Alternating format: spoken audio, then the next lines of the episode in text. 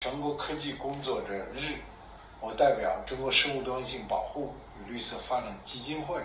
向奋战工作在生物多样性保护、环境保护、生态文明建设、绿色发展、可持续发展领域里工作的科技工作者致以节日的问候，向全国工作在其他领域的科技工作者表示问候。作为一个。全国性的一级学会作为一个科技工作者之家，我们呢，呃，在这个特殊的日子里，我们除了要希望自己怎么样能够把我们的组织建设的更好，能够更好的为我们这个领域里的科技工作者服务之外呢，我们也在思考，我们也在担忧，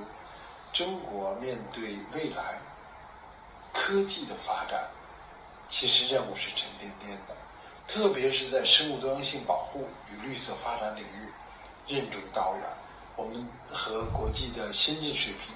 还有比较大的差距，我们应该认识到这个差距。那么，我们最主要的差距、问题、方法、方向是什么呢？我们在这之前呢，和一些老同志沟通，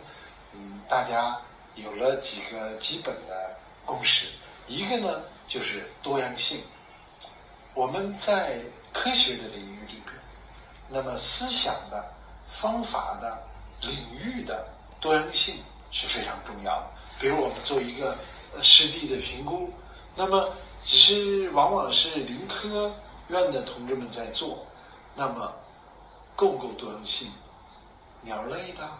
微生物的、水的、方方面面的栖息地的。专家有没有更多的参与进来？我们知道，一个小小的渤海之滨的栖息地，它有远来源自非洲和澳大利亚的客人，每年都会来造访。我是指的鸟了，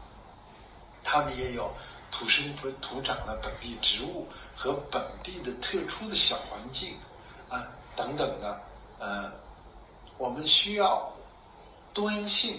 自己独立的思维，独立的领域。独立的方法，独立的见解，那么这个